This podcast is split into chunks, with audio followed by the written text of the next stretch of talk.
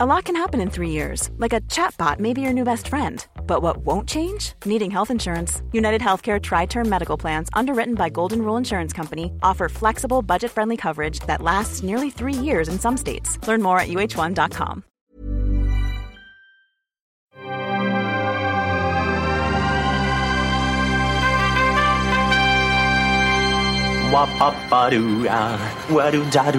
Steven, arrête s'il te plaît, j'ai jamais pu encadrer Michel Legrand. Salut c'est nos ciné, votre rendez-vous avec le cinéma qui aurait tant voulu que les choses se passent autrement, qui aimerait tant que tout soit plus simple et plus beau, qu'on laisse vivre et mourir les projets lorsqu'ils ne peuvent pas se faire dans les règles de l'art? Prenez complètement au hasard un personnage comme Hellboy dont l'adaptation ciné signée par deux fois par notre chouchou Guillermo del Toro n'a eu de cesse de nous ravir, créant nécessairement l'envie de voir une ultime fois Ron Perlman chausser son masque à cornes sciées. Hélas, maintes fois annoncé, suggéré, appelé de ses voeux par l'un ou l'autre des impliqués, ce troisième volet restera rangé dans l'étagère des projets abandonnés et à la place nous voilà coincé avec un reboot dont on va causer avec un trio d'adeptes d'un culte oublié aussi menaçant que tentaculaire qu'on appelle la critique. Julien Dupuis, salut Julien. Salut Thomas. Stéphane Moïsaki, salut Stéphane. Salut Thomas. Et Perrine Kenson, salut Perrine. Salut Thomas. C'est nos ciné épisode 191 et c'est parti. Tu fais un amalgame entre la coquetterie et la classe. Tu es fou. Enfin, si ça te plaît.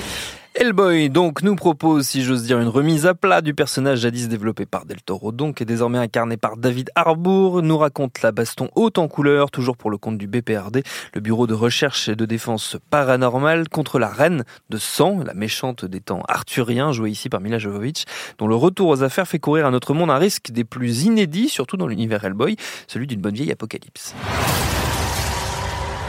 Et cette chose qui vous inquiète tellement, elle est là. Écoutez-moi attentivement. Une sorcière du 5e siècle se promène dans la nature. Pourquoi te bats-tu aux côtés de ceux qui te craignent? Un nouvel Éden émergera. Ok, y aurait pas une prophétie avec des enjeux plus clairs Ça aurait encore mieux en VF, c'est vraiment bien, merci Quentin. Euh, L'apocalypse, elle est pas forcément où on le croit, on va le voir derrière la caméra, c'est Neil Marshall, réalisateur entre autres de The Descent et outre Harbour et Jovovich au casting, on croise Ian McShane, Audrey Line ou encore Daniel Day Kim. Euh, bon, le peuple a eu raison. Julien Dupuis, tu ne vas pas commencer. Ah Parce que la pétition, la fameuse pétition a atteint les 100 signatures. Je suis un homme de Victoire. parole. Je suis un homme de parole. Stéphane m'a suggéré de demander 200 signatures pour euh, augmenter un peu l'enjeu. Ne m'écoute Mais pas, moi, dans mais, cette mais, émission. euh, Mais jamais mais mieux du coup, par les siens, hein. Voilà, j'ai décidé quand même dans, dans ma grande mensuétude de- d'accepter euh, d'accepter le, le résultat des urnes. Donc euh, je trouverai une autre manière de te forcer à commencer les émissions. Mais pour l'instant, c'est Stéphane qui va commencer. Allez. Euh, comme tu l'as précisé, c'est un reboot et en fait c'est un reboot qui vient avec un prix parce que le problème c'est que en... il arrive en lieu et place de Hellboy 3 vraiment. Oui. C'est-à-dire que c'est euh, c'est euh, qui aurait dû être l'apocalypse euh, tel que voulait le terminer Del Toro puisque c'est quelque chose qu'il a mis en place depuis le, le- le premier film. Et euh, il y a eu beaucoup de conversations qui ont été mises en place pour euh, pour essayer justement de faire ce troisième film. Et ça s'est pas fait justement. Alors je sais pas exactement jusqu'à quel euh, jusqu'à quel degré Mignola. euh, je pense qu'il a quand même sa part de, de responsabilité là-dedans. Euh, Mike Mignola, qui est le créateur d'Hellboy. voilà exactement et, qui euh, qui qui en gros est parti sur le concept de reboot parce que c'est quand même un peu les mêmes prods que, que sur que sur les Hellboy de Del Toro. En gros, il manque Del Toro et il manque il manque Perlman et, et ça fait quand même toute la différence. Alors pour pour parler du film en question, euh, indépendamment de ça, là, le problème c'est que il y a une espèce de volonté de faire un espèce de film gore et, euh, et euh, trash et euh, Ils ont très très fortement appuyé dessus pendant la promo. Voilà, et c'est adulte. raté d'air, c'est raté d'air, c'est raté d'air. voilà, avec dans la façon de démontrer l'apocalypse, notamment, et puis bon, enfin plein d'autres moments comme ça. Alors c'est c'est c'est vrai que c'est assez gore. C'est assez généreux en monstres, en créatures, hein, on peut pas dire le contraire. Euh, c'est moi je trouve un peu, c'est-à-dire que je crois que le dernier film que j'ai vu de euh, machin, là, comment il s'appelle euh, Neil Marshall. Neil Marshall, merci, euh, qui, qui est un, un réalisateur que j'ai jamais pu encadrer, euh, c'est euh, Doomsday, qui est juste mais euh, d'une beaufrie euh, sans nom et d'un- niveau visuel euh, enfin atterrant.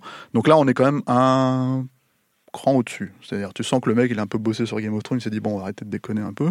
Voilà, après, je- quand je dis ça, je, que les choses soient claires, hein, c'est parce que je mets vraiment le talent du monsieur très très bas, hein, et y compris The Descent, que je déteste.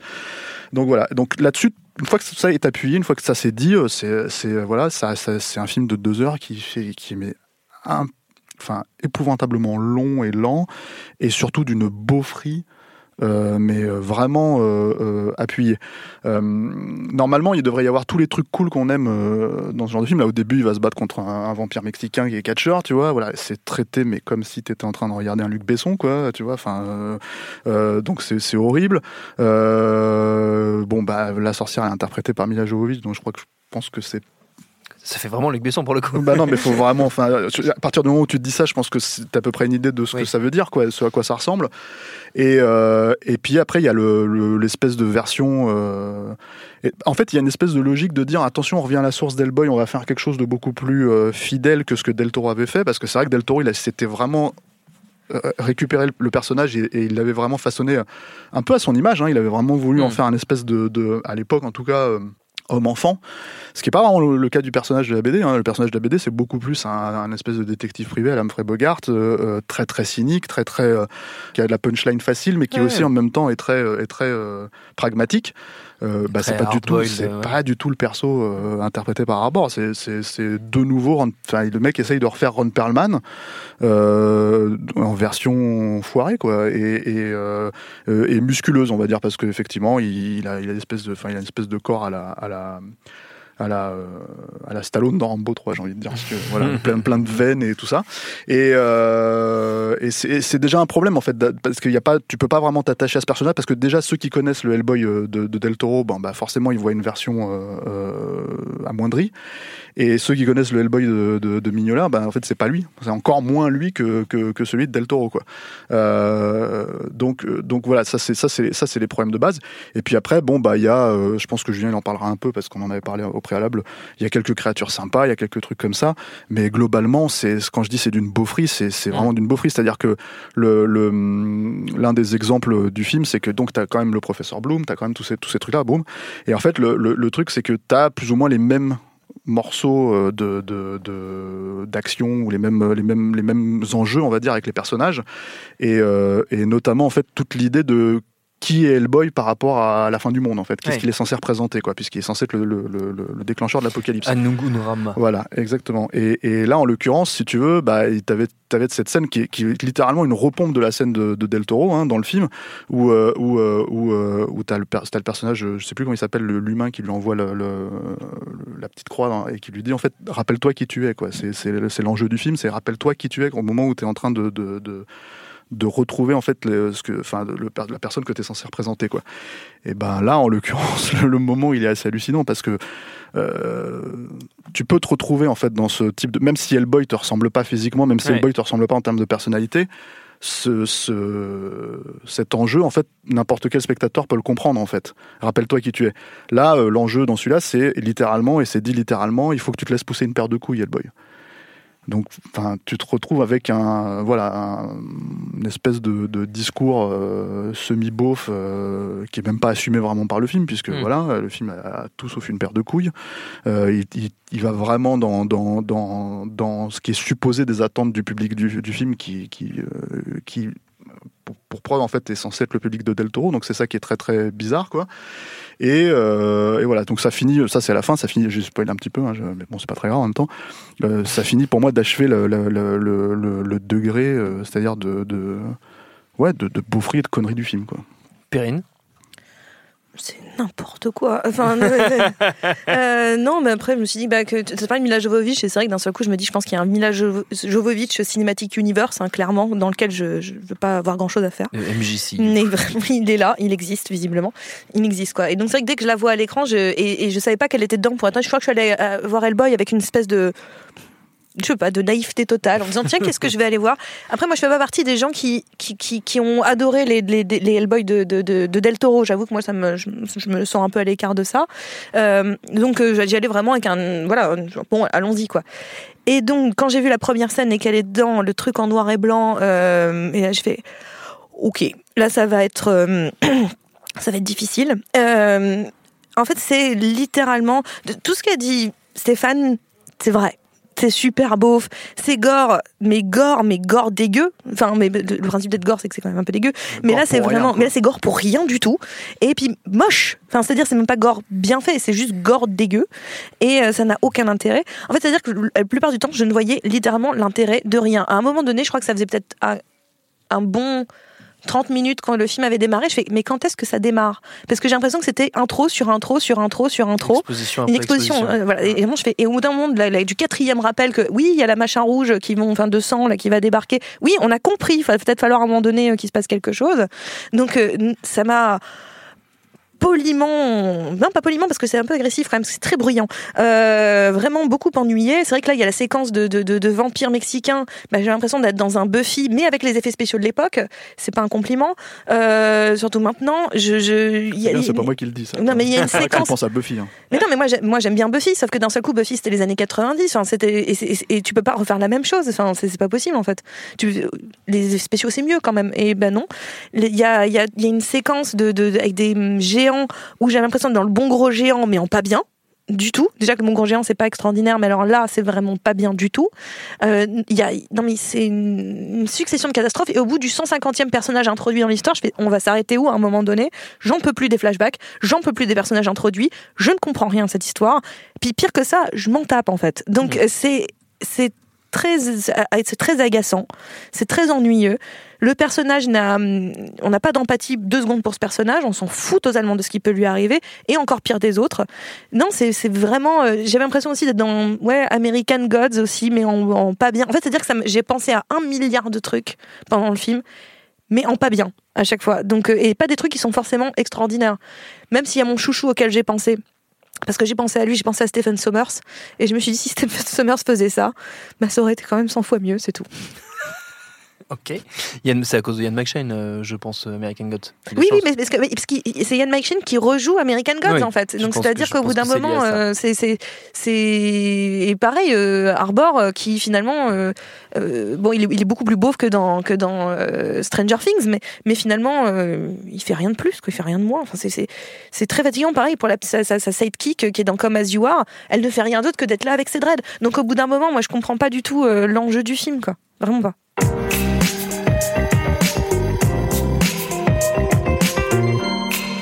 Bon, Julien, vu que tu as perdu ta place d'ouverture, me te voilà en, moi qui en termine. clôture des débats.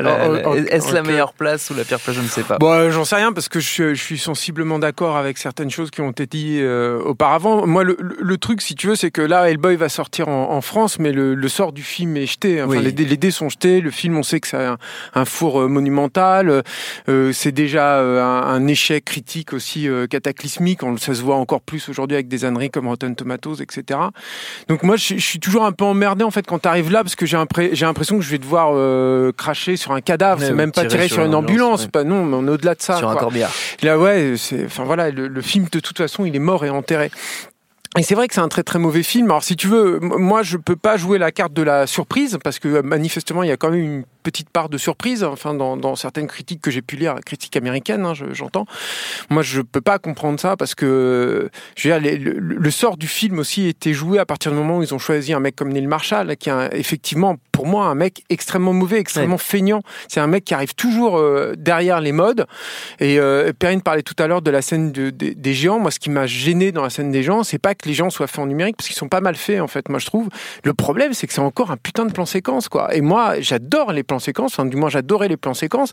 Aujourd'hui, un réal qui me fait une scène d'action comme ça, aussi compliquée au niveau de la scénographie, parce que c'est compliqué de filmer un combat entre un mec à taille à peu près humaine et puis des géants, c'est- pas simple, quoi.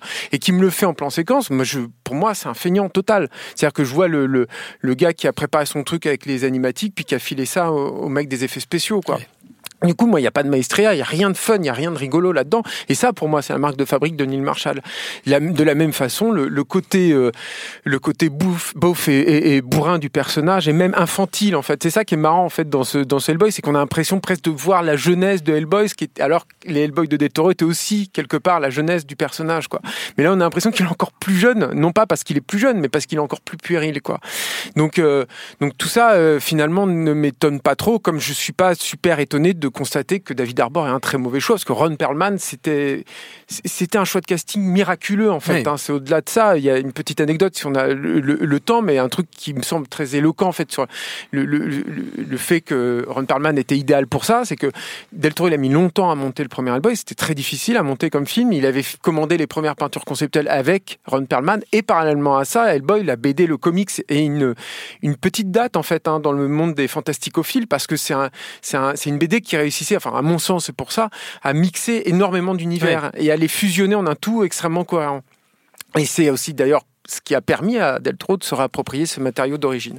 Et donc, il- il- parmi ces fantasticophiles, il y a un monsieur qui nous a quittés il n'y a pas très longtemps, qui s'appelait Matt Rose, un grand sculpteur, etc., et qui avait, euh, qui travaillait chez un, un mec qui fait des effets spéciaux, qui s'appelle Rick Baker, et qui fantasmait lui aussi une version live de Hellboy. Et il était allé chercher dans la cave de chez Rick Baker un moulage de Ron Perlman, qui- il l'avait maquillé pour la série La Belle et la Bête avec Linda Hamilton, et il a choisi donc ça pour créer son Hellboy.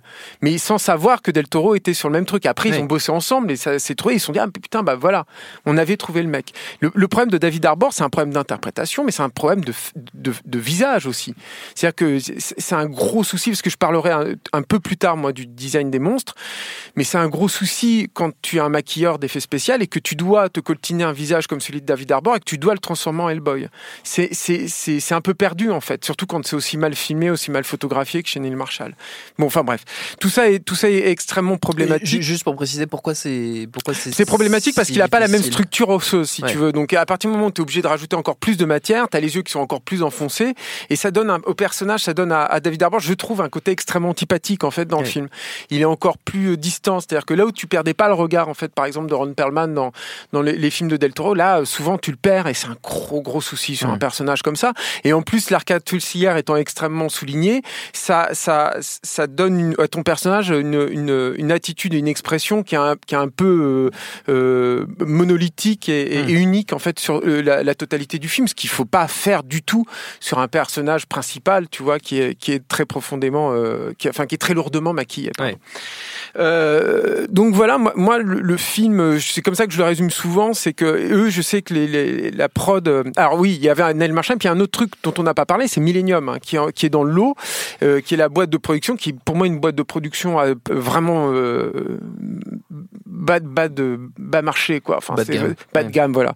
C'est euh, c'est c'est super cheap toujours. euh, tu sens que c'est tourné en, euh, dans les pays de l'est. euh, avec des artisans qui sont pas toujours les meilleurs du marché et là en l'occurrence je trouve que certains décors moi notamment c'est ça qui m'aurait qui m'aurait le plus gêné sont sont extrêmement cheap quoi et c'est euh, ce ce qui est, ce qui est assez euh, ce qui est assez euh, assez problématique euh, donc, donc le film, moi, il me fait penser. Euh, Perrine a parlé de Mila Jojovic, euh, univers, cinématique univers tout à l'heure. Moi, ça me fait penser un peu à un Resident Evil. Je veux dire, si vous aimez, euh, je sais pas, moi, peut-être Resident Evil 5, on va dire un truc comme ça. Peut-être que vous trouverez. Dénoncez-vous. Peut-être que vous Déjà trouverez. consulté. Non, mais c'est vrai. Peut-être que vous trouverez votre compte dans Hellboy, parce que et je reviens en fait sur, le sur le, volant. truc de tirer sur sur un cadavre, c'est que de toute façon le film il est mauvais et le film il pose des grosses questions. Autant il est pas étonnant de la part de Millennium ou Neil Marshall, autant il est très étonnant de la part de, de Mike Mignola. C'est-à-dire que moi je comprends pas. Je pense qu'il est emmerdé par le film. Je pense qu'il le continue à le soutenir parce qu'il peut pas trop faire autrement, puis parce Alors, que c'est un mec qui a beaucoup de Il s'est passé un truc assez étonnant euh, sur les réseaux sociaux à la sortie du film aux États-Unis, c'est Mm. que en fait, c'est les réseaux. Moi, je suis abonné à sa page sur Facebook et euh, sur Mm. Twitter et tout ça, et, aussi, ouais. et en gros, euh, c'est sa femme qui gère le, le, le truc, et en gros, elle a, elle a plus ou moins fait comprendre que toutes les critiques négatives allaient être vraiment euh, sous les commentaires, tu vois, enlevées. Mm. C'est-à-dire parce qu'à un moment donné, euh, dans le week-end de la sortie du film, bah, en fait, tous les gens se sont réunis et ont commencé à taper sur le sur euh, sur le le film, euh, sur la page même de Mignola. Et, et c'est assez étonnant finalement de voir.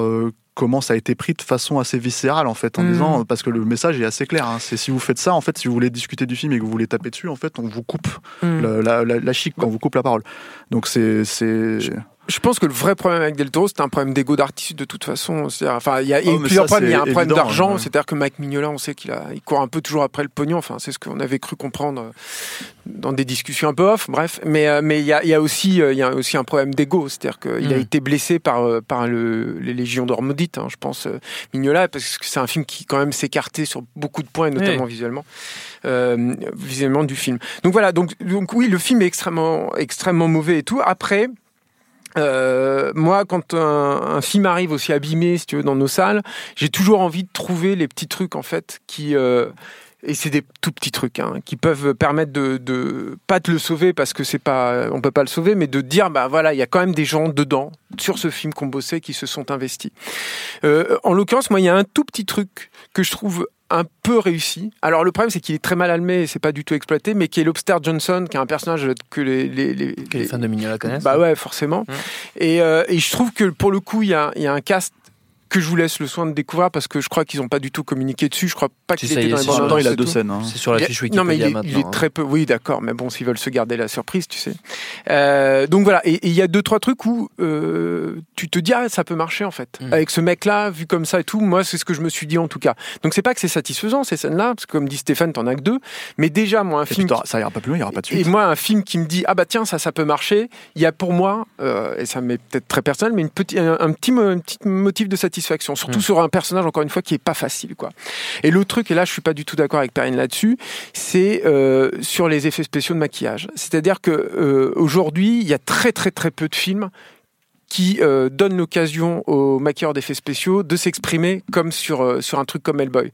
Et, euh, et alors peut-être que ça fait penser à Buffy, moi j'en sais rien. Moi je, ce Non, que ça je- dépend, ça dépend les créatures. Parce que moi, j'ai j'ai un choc sur le premier, mais après, il y, a- il y a des créatures en pur numérique que j'aime pas du Si, tout. puis le premier, c'est vrai. Hein, ça Et, ressemble et en même temps, par exemple, la Baba Yaga, je la trouve plutôt pas mal. Ouais. Et, et à la toute fin, mais j'en- j'en ai après, après toi, mais moi, à la toute fin, il y a un truc qui me plaît. Mais. Mais mais il y a mais euh, mais là en l'occurrence si tu veux il y a il y a il y a, il y a un groupe en fait d'artistes qui se sont investis corps et âme et surtout comme il n'y a plus beaucoup ce genre de de, de projet à Hollywood bah c'est c'est bizarre parce que c'était Del Toro lui devait se battre en fait pour avoir certains artistes à l'époque du premier Hellboy là les mecs ils, ils sont rués en fait dessus quoi. Et alors ça parlera pas à tout le monde quoi. Mais euh, c'est Joel Harlow qui, qui qui supervisait les effets spéciaux de maquillage. Il y a Norman Cabrera qui est, euh, qui a supervisé un, un homme cochon et qui, ça ressemble vraiment à de Norman Cabrera. Il y a un mec comme Joey Orozco qui a signé le, le- une grosse partie de la sculpture pour Hellboy. Euh, il y a Don Lanning aussi qui est, enfin voilà tout ça c'est des des trucs d'initiés un peu je suis d'accord mais il faut quand même savoir c'est parmi les meilleurs sculpteurs les meilleurs peintres et les meilleurs euh, euh, maquilleurs prosthétiques en fait euh, qui sont encore en activité aujourd'hui à Hollywood. Et il y a une petite satisfaction quand même là-dedans dans le film. Pas forcément sur la gueule de Hellboy parce que comme je le disais je pense que de toute façon le combat il était perdu d'avance. Et puis en plus il devait se démarquer du Del Toro.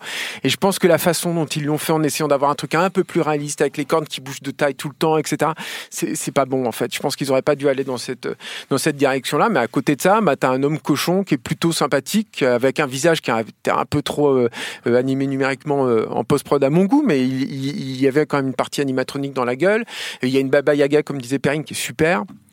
Qui est pas du tout l'idée d'ailleurs de Neil Marshall, mais de Joel Harlow, donc le superviseur des effets spéciaux de maquillage, pour l'anecdote. Et d'ailleurs, c'est peut-être la seule scène qui, est- qui serait dans son entièreté, euh, Mm. on va dire sympathique, quoi.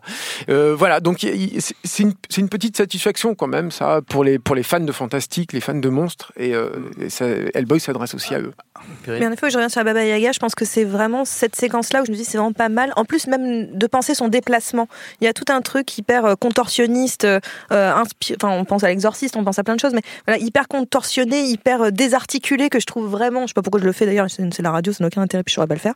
Mais euh, voilà, qui, qui, moi je trouve fonctionne plutôt bien à l'écran et moi qui m'a là pour le coup un peu paguer et surtout moi c'est à la fin, euh, au moment où il y a l'apocalypse en fait et là il y a des créatures qui sortent du sol qui sont pas complètement euh, finies, euh, terminées ou je sais pas quoi, enfin qui sont pas, elles sont pas parfaites, mais j'aime l'idée parce qu'elles me font penser à des, des, des sortes de, de, de, de, de bas-reliefs ou des choses comme ça où elles sont, euh, c'est des, c'est des espèces de, de grandes choses apocalyptiques qui viennent embrocher les humains. Je vois, je vois des images de, de, de peintres qui représentent l'enfer en fait. J'avais j'ai l'impression d'être dans une peinture de Bosch quand je les vois non. arriver. Ouais, Du Bosch, du Bosch bouffe quand même. Oui, mais c'est c'est- c'est le problème, C'est qu'elles pas sont pas totalement terminées, alors que je trouve Mhm. que l'idée de ces, ces créatures sont, est, est belle en Ah, fait. Moi, Moi- moi, c'est exactement aime là où j'ai un énorme problème avec le- la vision du fantastique du film, c'est-à-dire que Del Toro il s'était vraiment vraiment battu pour ne pas faire une représentation chrétienne en fait de l'apocalypse euh, et vraiment de, de, de jouer sur euh, l'idée que et moi je trouve à, à- comment dire euh, c'était vraiment payant dans les premiers Hellboy. En fait, c'est de jouer sur l'idée qu'il il y a comment dire un enfer cosmique et euh, bon avec Lovecraft tout ça etc etc et, et, là en fait en gros bah moi quand je regardais ça je me disais vraiment et pour le coup et en termes de finition en termes d'imagerie et tout j'avais l'impression de regarder euh, ce film de cette comédie de merde là avec euh, Seth Rogen là. Euh, c'est la fin c'est la fin ouais, qui, est, qui, est, qui est infernale. Et, et jusqu'à un point où je me suis dit bon, ça mais c'est vraiment ouais non mais les spéciaux non, et tout ça c'est pas, pas, le sujet. Et, et, et, donc en fait jusqu'au point où en fait ce qui m'a fait halluciner c'est que dans le générique de fin donc il y a un remerciement à Evan Goldberg qui est le co-réalisateur du Ouais. film quoi. Donc je me suis dit ah donc ils sont vraiment allés le chercher j'ai pas fumé la, la, fin, j'ai pas fumé la Saint-Paul moquette d'ailleurs. Ouais, ouais.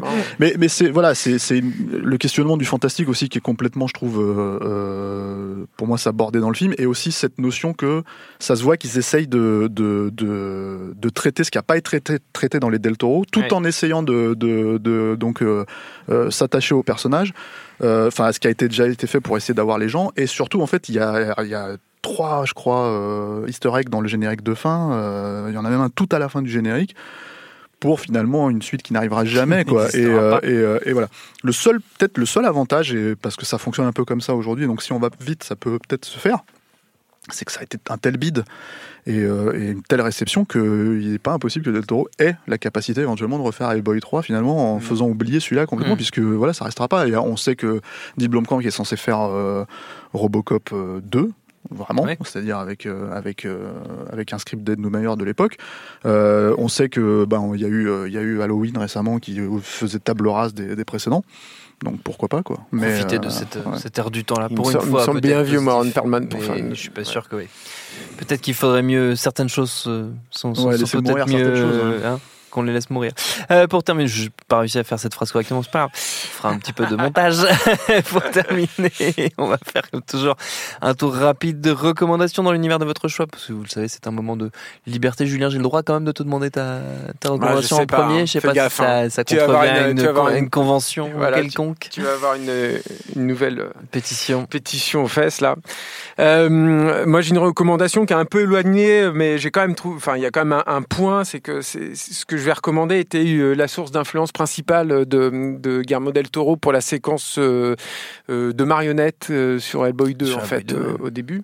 Et c'est c'est un, un film à sketch de Jerry Trinca qui sort chez Artus, qui est un petit éditeur. On en avait parlé Oui, avec Jimmy parlé, pour pour les pour les Fulci.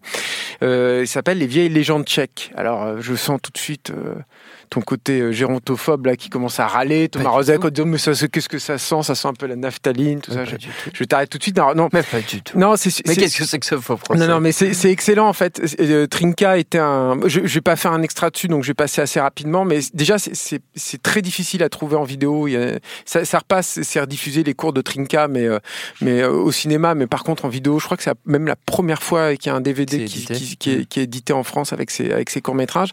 Euh, c'est euh, le plus grand animateur euh, tchèque, enfin en tout cas un des plus grands euh, animateurs euh, image par image tchèque euh, qui est qui est existé. Avant, c'était un sculpteur et un peintre en fait, euh, Trinka.